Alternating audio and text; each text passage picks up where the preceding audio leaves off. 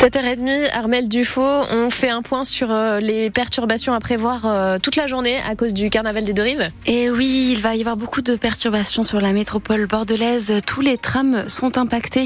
Alors le tram A sera impacté en deux phases de 13h30 à 19h30 entre Stalingrad et Mériadec, Sainte-Catherine et Mériadec, plus de trams. Interruption du B de 15h à 19h30 entre Saint-Nicolas et Quinconce et interruption du C entre 14h et 16h entre Quinconce et Gare Saint-Jean. Enfin, le D, interruption entre 14h et 16h entre Quinconce et Carl Vernet. Et côté ciel, Laetitia Eveline, que nous annonce Météo France? Une alternance entre éclaircies et passages nuageux tout au long de la journée avec euh, tout de même de rares averses possibles sur les Landes girondines. Côté température, 3 à 6 ce matin, 7 sur le bassin d'Arcachon et jusqu'à 12 cet après-midi. C'est l'événement à Bordeaux aujourd'hui, le carnaval des deux rives et son traditionnel défilé. Les chars, vous le disiez, partiront du pont de Pierre, direction la place Péberlan, en passant par le cours Victor Hugo. Près de 20 000 personnes costumées attendues pour cette édition avec une nouveauté cette année. La mairie a décidé de ne subventionner que les associations dont les chars seront tractés, soit par des humains, soit par un véhicule électrique pour rendre le carnaval plus écolo. Sauf que les associations qui doivent faire rouler des chars de 3 tonnes le faisaient avec des tracteurs, des 4x4, des semi-remorques. Alors malgré 60 ans de tradition, pas de carnaval cette année pour 6 d'entre eux. Il y a de la colère et de la tristesse pour euh, ces passionnés que vous avez rencontrés dans leurs ateliers Hugo. Quand on rentre dans le hangar, on se retrouve nez à nez avec un char de 3 tonnes. Dessus, des figurines de plusieurs mètres articulées et motorisées. Tout ça, même les moteurs sont récupérés. Et on leur a donné un petit coup de jeunesse. Didier Bourgès, le président de l'association Aurore de la Forêt, se dirige vers le char pour l'allumer. On a des groupes électrogènes qui, qui alimentent ça. Voilà. Là, il fait cabrer un cheval en bois haut de 4 mètres. On aimait faire voir tout ça à, tous les, à tout le public de Bordeaux. Quoi. Et défiler à Bordeaux, c'est une apothéose pour nous. Alors, alors on met une sous-couche au départ. Après, on met une première peinture. Daniel donne quelques petits coups de pinceau sur un personnage. Elle aussi, elle grince des dents. Je trouve que c'est inadmissible de priver les enfants des chars animés. C'est quand même euh, leur carnaval. Six mois pour réaliser un char, mais qui ne sera pas dans le défilé à Bordeaux, car tracter un char de 3 tonnes avec des humains ou de l'électrique, c'est soit impossible, soit trop cher. Près de 30 000 euros la location, explique Sandrine, c'est la secrétaire de l'association. Nos remorques, elles ont 60 ans. Nos sujets, ils sont fabriqués d'autres sujets des années précédentes. On recycle à pratiquement 90-95% tout ce qu'il y a sur le char. Après, l'attraction, c'est autre chose. On ne peut pas faire des choses qui n'existent pas. Conséquence, six chars traditionnels ne participeront pas et pour la première fois au carnaval des deux rives de Bordeaux. Il y aura bien un semi-remorque thermique présent dans le défilé, celui de l'association de musique électronique My Cartel. La mairie a quand même décidé de l'autoriser. L'info de ce dimanche matin, c'est aussi cet éboulement impressionnant à Bourg-sur-Gironde. Une falaise s'est effondrée hier au lieu dit pain de sucre. 22 personnes ont été évacuées de 11 maisons. Éboulement causé par les fortes pluies qui se sont accumulées sur le département depuis des semaines et notamment hier.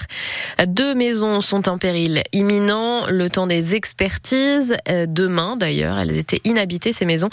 Personne n'a heureusement été blessé. Conséquence des intempéries aussi, plusieurs routes sont inondées donc fermées à la circulation dans le département. C'est le cas dans le Médoc, la Haute-Gironde et le Libournais. On vous a mis toute la liste détaillée sur francebleu.fr. Un homme est mort dans l'incendie de sa maison à Régnac. Dans le Blayé, le corps de l'octogénaire a été retrouvé dans les décombres de son habitation. Le feu avait détruit tout le rez-de-chaussée. Une enquête est ouverte. Un homme interpellé et placé en garde à vue. Hier, il est soupçonné, selon Sud-Ouest, d'avoir essayé d'étrangler dans un bois sa compagne qui avait décidé de le quitter. Il a été interpellé dans la maison de sa sœur où sa compagne avait retrouvé refuge. Le parquet de Libourne a ouvert une enquête pour tentative de meurtre. Et le salon de l'agriculture ferme ses portes ce soir à Paris. On attend les chiffres de fréquentation. L'année dernière, 615 000 visiteurs s'étaient déplacés. Mais cette année, la mobilisation des agriculteurs en a freiné certains. Les agriculteurs qui vont euh, désormais pouvoir recruter plus facilement de la main-d'œuvre étrangère. L'arrêté pour ajouter le secteur agricole à la liste des métiers en tension a été publié hier au journal officiel. L'UBB retrouve la victoire à Chaban. Et remonte sur le podium du top 14. Victoire 21 à 5 contre le Racing. Et la différence est faite dans les 20 dernières minutes. Malgré de nombreuses erreurs, l'UBB a tout de même mis beaucoup de cœur pour se sortir de ce piège francilien, Arnaud Carré. Ballon perdu en touche, en avant, approximation. Pendant près d'une heure, la copie girondine a comporté Trop de ratures pour mériter autre chose qu'un crispant 6 à 0 au tableau d'affichage avant un final plus enlevé, éclaboussé par la classe de Nicolas Deporter. Mais c'est sans doute là, dans ces 60 minutes stressantes, que l'Union a construit sa victoire. Malgré sa fébrilité, elle a tout donné sur le terrain, à l'image d'une défense qui n'a laissé que des miettes à un adversaire tout aussi emprunté. Des plaquages agressifs qui ont fait reculer le Racing, une solidarité permanente pour refuser de craquer alors que les franciliens avaient mis la main sur le ballon. Si l'UBB a encore bafouillé son rugby, elle a retrouvé un collectif qui s'était un peu égaré ces dernières semaines. Pas de quoi sauter au plafond, la semaine de travail s'annonce studieuse au vu des lacunes affichées hier, mais c'est le début de quelque chose, un état d'esprit irréprochable qui doit permettre à l'Union d'avancer quand même malgré les vents contraires qu'elle affronte en ce moment. Et ce succès permet à l'UBB euh, de revenir à la troisième place, à 10 points tout de même du duo Stade français Toulouse. Les Parisiens ont battu Pau 25 à 12 avec le bonus. Bonus également pour les Toulousains face à Castres 33 à 6.